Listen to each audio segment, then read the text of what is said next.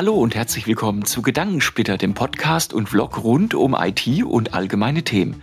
Mein Name ist Nico Schunder und ich freue mich auf die kommenden Minuten zusammen mit euch.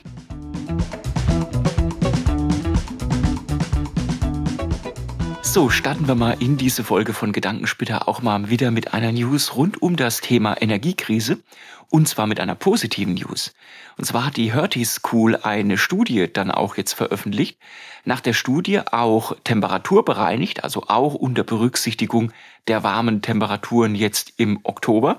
Der Gasverbrauch bei den Unternehmen um 19 Prozent und bei den Privathaushalten um um 36 Prozent reduziert äh, worden ist. Und das ist wirklich eine gute Nachricht, weil man sagt ja ungefähr roundabout 20 Prozent Gas muss man an den kalten Monaten einsparen, damit unsere Reserven entsprechend dann auch heben. Und ähm, das ist ein bisschen eine konträre Studie zu anderen Aussagen, die beispielsweise ganz klar sagen, okay, ähm, es ist noch nicht genug Gaseinsparung bei den Privathaushalten dann auch da. Es gibt sogar Studien, die sagen, okay, die Privathaushalte brauchen sogar mehr Gas als vorher. Und ganz im Ernst, ich kann mir das gar nicht vorstellen, weil ähm, selbst wenn man berücksichtigt, dass man Stand heute noch die gleichen Gasverträge hätte wie früher und dann im Sinne der Energiekrise noch mehr verbrauchen würde, was sowieso total unnötig ist, selbst dann ist das ja sehr kurzsichtig gedacht, weil das würde ja auch bedeuten, dass dann der Gasabschlag im nächsten Jahr, wenn die Gas äh, entsprechend Preise dann auch höher sind, auch fernab der Bindung, dann deutlich höher ausfallen würden und auch für Kunden, die beispielsweise jetzt schon, sage ich mal, höhere Abschläge dann auch haben oder höhere Gaspreise dann auch haben, auch da würde das Ganze doch auch keinen Sinn machen. Und deswegen denke ich, äh, glaube ich eher, der Hertie School mit den Gasreduktionen um 19 beziehungsweise um 36 Prozent für die Industrie und für die Gashaushalte, für die Privathaushalte. Und ich denke, das ist schon mal eine gute Nachricht, denn es zeigt auf jeden Fall einen Weg in die richtige Richtung. Und das ist auch das, wo wir hin müssen. Wir müssen nämlich hin zu einer Reduktion der fossilen Energieträger, bei der Nutzung der fossilen Energieträger, weil das Zeug wächst ja nicht vom Baum dann auch entsprechend dann auch wieder nach. Und ich denke, das ist genau das richtige Signal zu Beginn der Heizperiode 2020-2023. Eine spannende Studie kommt von der Vectra AI. Gut, man soll sowieso Studien, die von Herstellern von Sicherheitsprodukten oder generell von Produkten dann auch kommen, immer mit so ein bisschen ja, Bedenken dann auch entgegentreten, weil in der Regel veröffentlichen solche Hersteller ja auch nur Studien, die entsprechend ihrem Bild dann auch dienlich sind. Also ich kenne zum Beispiel keine Studie von einem Storage-Hersteller, der sagt, kauft weniger Storage beispielsweise. Vectra AI ist ja auch letzten Endes ein Security-Anbieter, wenn man es entsprechend auch ganz simpel und plump herunterbrechen will. Spannend bei dieser Studie ist allerdings Folgendes, und zwar Vectra AI hat 200 Unternehmen mit mindestens 1000 Mitarbeitern auch befragt und zu dem Thema auch befragt, wie geht's denn mit dem Bereich Security denn auch weiter und wie viel Vertrauen ist denn da auch in diesem Bereich der Security dann auch da. Und zwar hat äh, das Unternehmen ähm, die Kunden befragt, wie vertrauenswürdig und kompetent sie verschiedene Informationsquellen im Bereich der Cybersecurity dann auch halten. Und das ist tatsächlich ein sehr, sehr wichtiges Thema, weil wenn wir uns mal anschauen, wie viele Produkte es in dem Bereich der Cybersecurity dann auch gibt, dann ist der Markt da wirklich unüberschaubar inzwischen auch geworden. Bedeutet, die Unternehmen haben sehr viel Probleme, sich auch die passenden Produkte, die passenden Lösungen dann auch auszusuchen. Und ein spannendes Outcome aus dieser Studie von Vectra AI ist, dass 94 Prozent der befragten Unternehmen ihrem Beratungshaus, ihrem Beratungsunternehmen dann auch vertrauen, die richtige Lösung auch auszusuchen. Bedeutet für die Beratungsunternehmen auch, es ist eine sehr, sehr spannende Idee oder eine sehr gute Idee dann auch, Unternehmen und Kunden da auch wirklich vertrauensvoll zu beraten. Die freie Presse hat viele Feinde, nicht nur jetzt in äh, Regimes, in Autokratenregimes dann, aber beispielsweise auch, wenn es um das Thema der Cybersecurity geht. So beispielsweise hat jetzt äh, der Security-Anbieter Proofpoint einen Angriff auf Medienhäuser aufgedeckt, der mittels Nachrichtenagenturen durchgeführt worden ist. Ihr müsst euch das so vorstellen, dass quasi die Nachrichten, die ihr auf den Nachrichtenportalen großer Nachrichtenhäuser seht, dass diese dann in der Regel immer über Nachrichtenagenturen kommen und dann auf den Webpages der jeweiligen Nachrichtenhäuser dann auch angezeigt werden. Das heißt, die nutzen das quasi als Dienst, um die News entsprechend auf ihren Homepages dann auch darstellen zu können.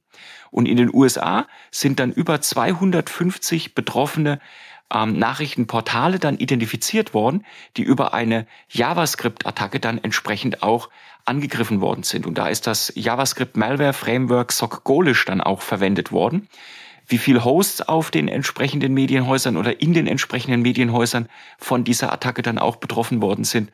Das wissen nur die jeweiligen Medienhäuser dann auch selber. Aber es zeigt auch sehr, wie stark dann entsprechend auch Meinungsfreiheit im Bereich der Cybersecurity dann auch kompromittiert werden kann und wie gefährlich es ist, auch immer auf externalisierte Informationen oder Quellen zuzugreifen, vor allem wenn da wie üblich JavaScript wieder dahinter steckt.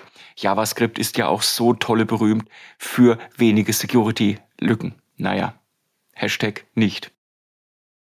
Es ist relativ schwierig, sich Gedanken zu machen über News und über die Newsportale auch durchzustreifen, ohne letzten Endes auf Twitter aufmerksam zu werden. Twitter selber hatte ich ja bereits in der letzten Episode von Gedankensplitter, was Elon Musk dann für den kleinen Betrag von 44 Milliarden US-Dollar dann auch erworben hatte. Und die ersten sieben Tage von Elon Musk Position als Chief Twit, so hat er sich selber dann auch bezeichnet. Er hat ja auch einen Tweet abgesetzt mit dem wunderschönen ähm, Inhalt äh, The Bird is now free, also der Vogel ist jetzt frei und meinte damit logischerweise dann auch Twitter selber, äh, waren jetzt nicht so direkt erfolgreich für ihn und für das Unternehmen selber. Es ist eine Horde an Investoren dann auch von äh, abgesprungen, von Twitter abgesprungen und Twitter selber verdient ja sehr, sehr viel Geld über die Advertisers dann auch. Das bedeutet, das Unternehmen kann wirklich nur weniger äh, verlustfrei oder auch generell nur profitabel dann auch geführt werden, wenn die Investoren, die Advertiser dann letzten Endes dann auch Geld im Unternehmen dann irgendwo auch bezahlen. Und es gibt einige News, die wirklich bemerkenswert sind und über die man dann auch berichten kann. Jetzt hier in diesem kleinen Schwerpunkt von dieser kurzen Episode von Gedankensplitter dann auch. Ähm, und zwar, was ist dann auch passiert in den letzten Tagen? Es gab so Rumors, dass 75 Prozent der Twitter-Kernbelegschaft gekündigt werden sollte. Zur Erinnerung, Twitter hat ungefähr eine äh, Base von 7500 Mitarbeitern. Das ist jetzt nicht wirklich so gekommen. Was aber tatsächlich auch gekommen ist, ist, dass wohl 50 Prozent der Twitter-Kernbelegschaft ihre Kündigung dann auch bekommen haben oder gekündigt werden noch in der Zukunft. Das ist eine Riesenmenge an Personen von den 7500 Mitarbeitern selber dann auch. Und bemerkenswert ist zum Beispiel, wo diese Cost Savings dann auch angesetzt haben. Laut Berichten von mehreren Nachrichtenagenturen sind die beispielsweise auch in der Content-Kontrolle oder in ähm, der Trust-Kontrolle dann beispielsweise auch vom Twitter-Konzern dann auch vorgenommen worden, diese Kündigung. Und das ist natürlich schon ich sag mal so ein bisschen problematisch am Ende des Tages, weil es genau da natürlich auch die Kontrollen trifft gegen Hassrede letzten Endes, gegen Manipulation und so weiter. Und das ist wirklich ein, ja, schon ein bedenkliches Thema. Es ist generell auch bedenklich, dass Musk überhaupt Twitter gekauft hat. Musk selber wird ja auch eine sehr, sehr große Nähe zum den White Wings dann auch nachgesagt. Also da redet man von sehr konservativen Republikanern in den USA. Da gibt's beispielsweise auch schon ähm, ganz interessante Schoten, die auch aufgedeckt worden sind. Beispielsweise hat ein Twitter-Account, äh, der äh, anonym dann auch gepostet hat, der aber sehr, sehr viel im rechten Milieu dann auch trollt oder auch Content veröffentlicht und tweetet, dann auch äh, gepostet, ja, es ist Twitter von Elon Musk übernommen worden und ich verliere immer noch 1200 Accounts pro Tag. Zur Erinnerung, dieser Account hat über 800.000 Follower, ist also kein kleiner Twitter-Account irgendwo. Und er hat auch unten drunter unter seinen Tweet direkt eine Antwort von Elon dann auch bekommen, gesagt, ja, ich schaue mir das Ganze an. Das heißt, Elon Musk, erste Amtshandlung auf Twitter könnte man quasi sagen, ein eher White-Wing-Troll dann auch dazu unterstützen, zeigt schon ziemlich genau, wessen Gedankenkind dann eigentlich Elon Musk selber auch ist.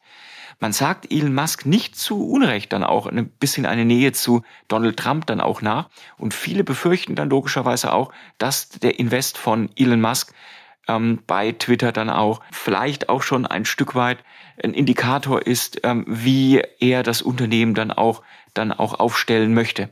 Spannend wird da auch sein zu verfolgen, hebt Elon Musk den Bann von Donald Trump dann auch auf oder bleibt der Bann von Donald Trump dann bei Twitter auch bestehen? Es ist schon so ein bisschen ah, schwierig zu greifen eigentlich. Twitter war schon unter den sozialen Netzwerken und ist es, stand heute auch immer noch, immer bitte nicht falsch verstehen, eigentlich immer so eher ein positiveres soziales Netzwerk. Also wenn man das so ein bisschen vergleicht mit Facebook oder mit anderen Netzwerken selber oder gar Telegram, dann ist es dann eher ein, ich sag mal so ein bisschen linksliberales Netzwerk, wenn man so vor allem in Deutschland und in Europa sich das Ganze so ein bisschen anschaut. Wie sich das jetzt nach Twitters Akquise von dem Netzwerk weiterentwickeln wird, da bin ich mal wirklich sehr gespannt und das wird auch so ein Thema sein, was uns vielleicht in Gedankensplitter in den nächsten Episoden dann auch verfolgen wird. Schauen wir mal, wie das ganze Thema dann auch weitergeht. Die Frage stellt sich immer, welche Alternativen hat man denn zu sozialen Netzwerken? Soziale Netzwerke funktionieren ja nur, wenn man eine gewisse Reach, eine gewisse Reichweite aufbauen kann. Twitter selber hat, ich glaube, roundabout 700 Millionen User und ist damit in der Art und Weise des Netzwerks sicherlich das größte Netzwerk in der westlichen Hemisphäre, was so funktioniert. Es gibt einige Alternativen zu Twitter selber, aber diese Alternativen haben nicht mehr ansatzweise so viele Benutzer. Eine interessante Alternative zu Twitter könnte allerdings das äh, soziale Netzwerk Mastodon sein, eine Open Source Alternative. Bei Mastodon ist es so, dass das äh, Netzwerk in dem Moment, wo Musk announced hat, dass Twitter gekauft wird und dass dieser Kauf vollzogen wird, 70.000 Benutzer an äh, einem Tag dann auch gewinnen konnte. Inzwischen hat das Netzwerk roundabout 655.000 Benutzer. Das ist natürlich nur ein Bruchteil der Benutzerzahlen von Twitter selber jetzt. Aber wenn ihr eine Alternative zu Twitter sucht, dann ist es bestimmt Mastodon. Kann man sich da entsprechend anschauen. Funktionieren tut sowas natürlich nur, wenn ihr eure Peer Group und alle, auf die ihr entsprechend auch ansprecht, dann auch motivieren könnt, zu einer Alternative auch zu wechseln. Ansonsten habt ihr immer das, ich habe mehrere Alternativen, dann hat die Alternative weniger Benutzer und so weiter.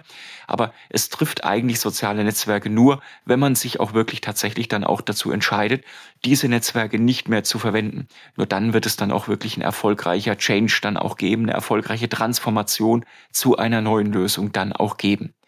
Ich persönlich werde mir Mastodon auf jeden Fall anschauen. Ich werde aber erstmal nicht Twitter von meinem Smartphone runterlöschen, weil, naja, einfach um zu beobachten, wie sich diese Plattform dann auch verändert. Und noch selber ist ja der Change bei Twitter nicht gar so groß, dass man sagen könnte, okay, es ist jetzt wirklich komplett in den Right-Wing-Spektrum in äh, die sehr ex-konservative Richtung dann auch abgedriftet. Für mich wäre es aber definitiv ein Grund, wenn Accounts wie Trump wieder aktiviert werden würden, beispielsweise, dann auch dem sozialen Netzwerk komplett den Rücken zu kehren. So, das war sie wieder, und zwar die Episode 25 von Gedankensplitter. Ich hoffe, euch hat die Episode ein Stück weit gefallen. Es war ja dieses Mal eine sehr kurze Episode, so ein bisschen mit dem Schwerpunkt rund um das Thema Twitter selber auch. Ich hoffe, ihr kommt gut in die nächste Woche und in die kommenden Tage. Wenn euch dieser Podcast Schräger Vlog gefallen hat, würde ich mich über ein Like, Abo oder einen Kommentar bei iTunes dann auch freuen. Und ansonsten wünsche ich euch, wie gesagt, einen wunderschönen Start in die neue Woche. Bleibt gesund. Bis dann, euer Nico.